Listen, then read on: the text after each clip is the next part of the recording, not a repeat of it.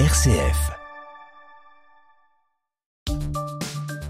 Le 18-19, l'invité. C'est une pratique courante de l'autre côté de la Manche. En Grande-Bretagne, l'opposition politique crée en général un gouvernement fantôme, ce qu'on appelle un shadow cabinet, sorte du miroir du pouvoir en place avec tous les ministères distribués.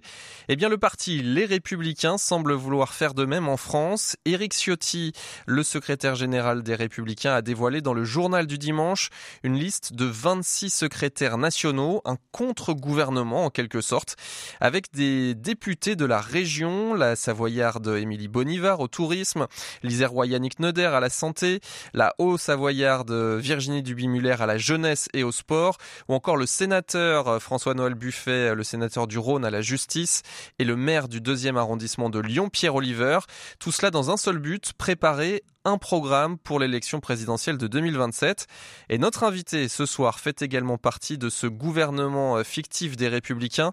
Bonsoir Antoine Vermorel-Marquez. Bonsoir, bonsoir à vous et à vos auditeurs. Merci d'être avec nous. Vous êtes député de la cinquième circonscription de la Loire, c'est celle de Rouen, dans le nord du département. Et vous figurez dans ce contre-gouvernement. Vous êtes l'un des députés de droite en charge de l'environnement. Vous allez donc tous vous réunir demain au siège des Républicains. Ça va être une sorte de conseil des ministres version les Républicains. Déjà, comment vous voyez cette mission à votre niveau?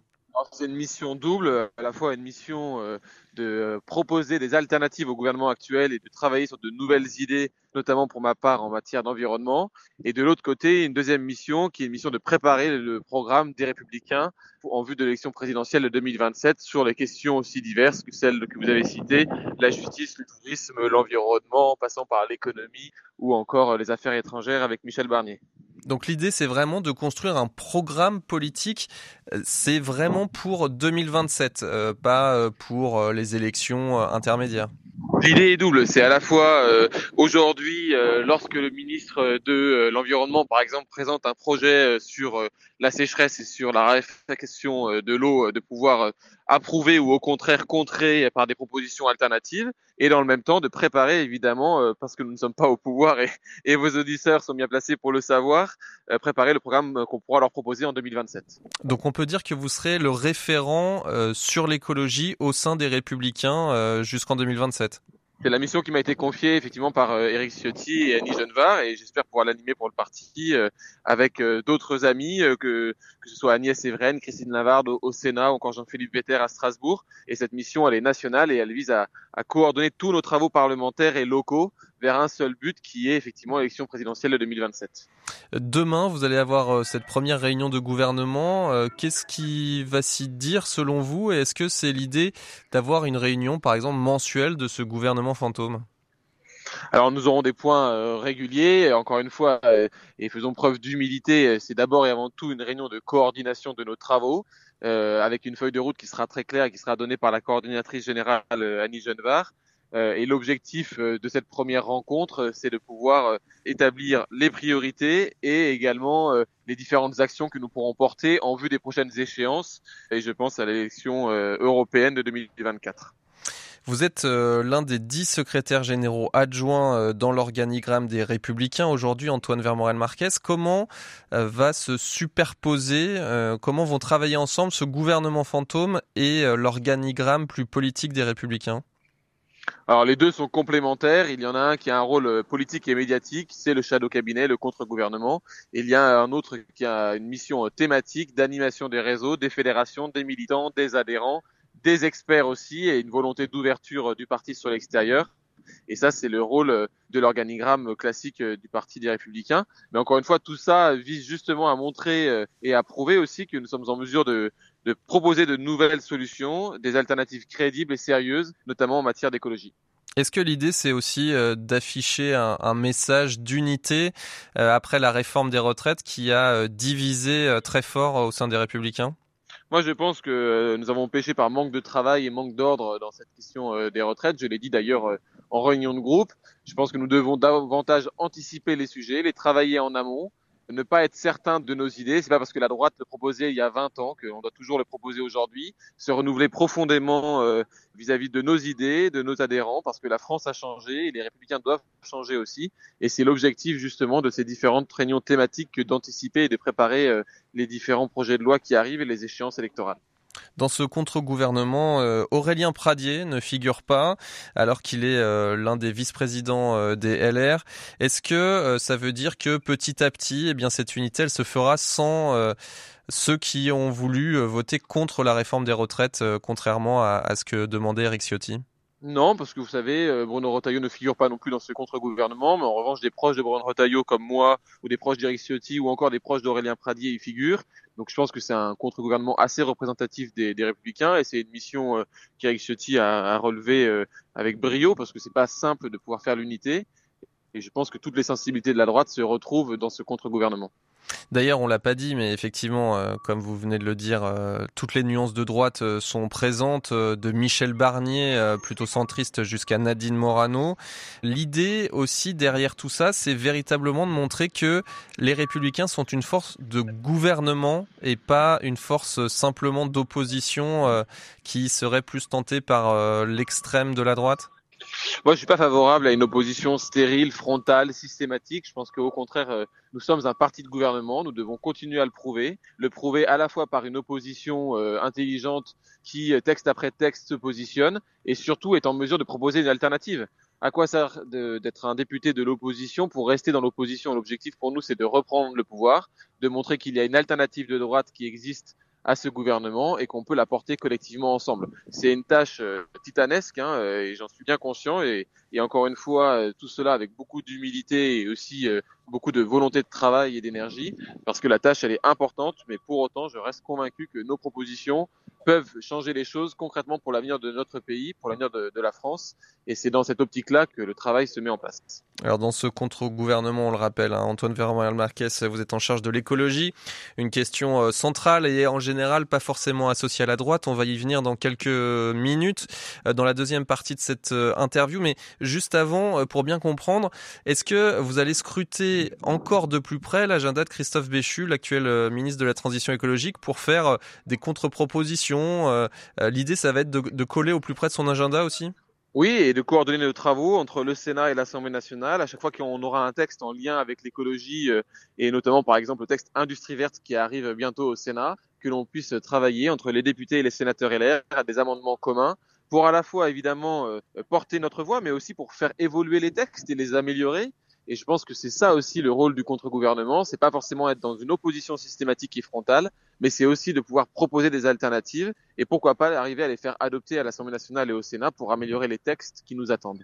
Antoine Vermoral Marquez, député LR de la 5e circonscription de la Loire, vous restez avec nous.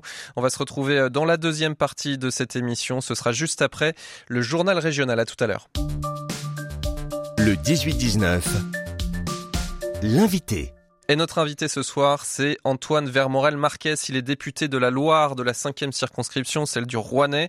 Et on le reçoit aujourd'hui car au sein des Républicains, il fait partie du gouvernement fantôme ou du contre-gouvernement annoncé par Éric Ciotti, le patron des LR, dans le journal du dimanche euh, il y a deux jours.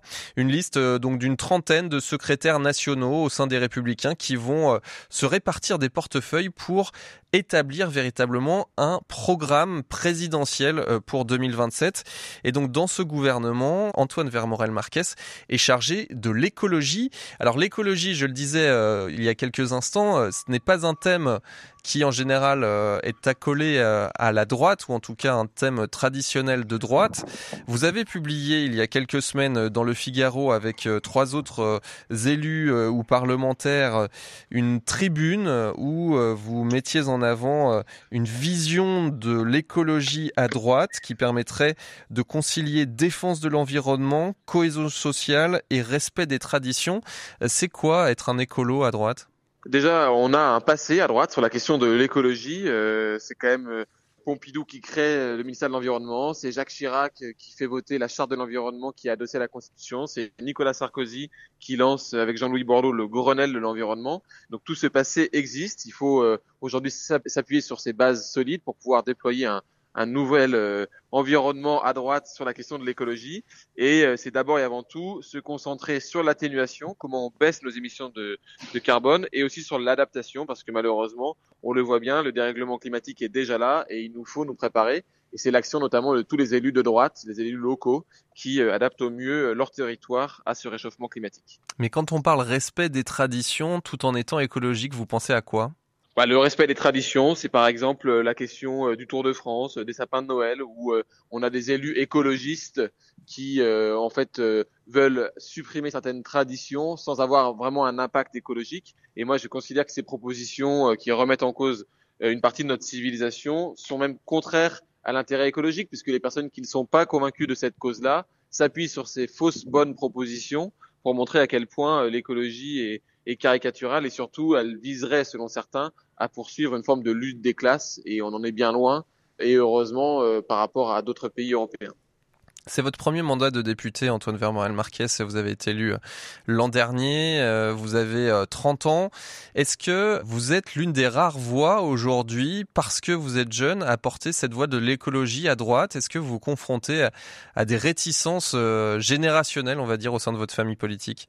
Je pense que de manière générale, en France, il y a quelques raisons générationnelles qui font que la jeunesse s'intéresse davantage à la question de l'écologie. Mais pour autant, vous savez, moi j'ai commencé mon engagement politique avec Michel Barnier, qui était ministre de l'Environnement dans les années 90. Et pour autant, même si on n'appartient pas à la même génération, on a cette même conscience-là. Et je crois qu'il est nécessaire aujourd'hui plus que jamais que de pouvoir travailler sur ces sujets-là, parce qu'encore une fois, si nous sommes un parti de gouvernement, gouverner c'est prévoir, et il nous faut prévoir cette crise climatique qui arrive. Alors, vous avez euh, mis les mains dans le cambouis en tant que parlementaire, puisque pendant deux mois, avec la députée ardéchoise Renaissance Laurence Edelgrière, vous avez euh, préparer un rapport parlementaire, une mission flash d'information parlementaire pour euh, eh bien évaluer le suivi de la mise en œuvre effective de l'accord de Paris sur le climat. C'était voté en 2015, euh, déjà huit ans, lors de la COP 21 euh, parisienne. Donc on le rappelle, hein, l'objectif général de cet accord sur le climat, c'était de limiter à 2 degrés maximum le réchauffement climatique euh, mondial. Euh, quelles sont les principales conclusions de cette mission euh, flash que vous avez menée pendant deux mois? Alors cette mission, elle visait à évaluer les avancées de la France par rapport à l'accord de Paris, savoir si cet accord que nous avons tous voté à l'Assemblée nationale était aujourd'hui respecté par notre pays. Cet accord, il nous demande notamment de diminuer nos émissions de gaz à effet de serre de 5% par an jusqu'en 2030. Et la conclusion de notre rapport, c'est que nous faisons à peu près la moitié de l'effort nécessaire puisque l'an passé, nos émissions n'ont diminué que de 2,5% malheureusement. Et donc, qu'est-ce qu'il faut faire? Qu'est-ce que vous préconisez? Alors, dans notre rapport, nous préconisons plusieurs choses. Euh, on a déjà regardé ce qui se passait à l'étranger et ce qui fonctionnait comme au Royaume-Uni, au Danemark ou en Suède. Il nous faut une loi de programmation des finances, euh, non pas publiques, mais des finances environnementales pour qu'on donne une visibilité aux acteurs privés, aux citoyens, à tout un chacun de savoir quelles sont les aides et, quels sont les signaux que l'on envoie au marché sur les prochaines années. Et quand on sera en mesure de planifier notre action environnementale, alors notre action et notre impact environnemental sera bien amplifié. Ensuite, euh, la deuxième chose, c'est qu'on s'est rendu compte qu'en France, les acteurs qui étaient en missionnés pour mettre en place nos politiques environnementales, au secrétariat général de la planification écologique, par exemple, n'étaient qu'au nombre de 15. Et malgré leur qualité, comme au Haut Conseil pour le climat, ils sont aussi au nombre de 15. Malgré leur qualité, 15 personnes pour gérer toute la politique climatique de la France, cela semble bien insuffisant. Et d'ailleurs, nous avons obtenu gain de cause depuis la publication de notre rapport à ce sujet.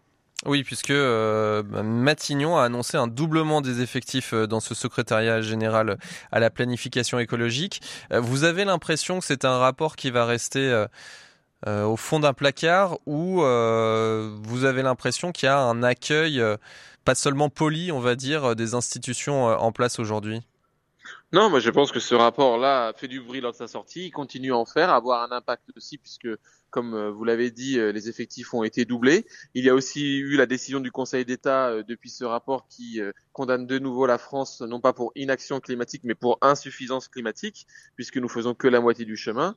Et je pense que c'est de notre responsabilité, si nous avons voté cet accord, que de l'appliquer et de le respecter, et surtout parce qu'en plus, il a été signé et ratifié à Paris, dans notre capitale. Comment vous recevez euh, la demande présidentielle de faire une pause dans la transition énergétique euh, pour que l'industrie se développe un peu plus? C'est une des annonces faites par Emmanuel Macron il y a quelques jours.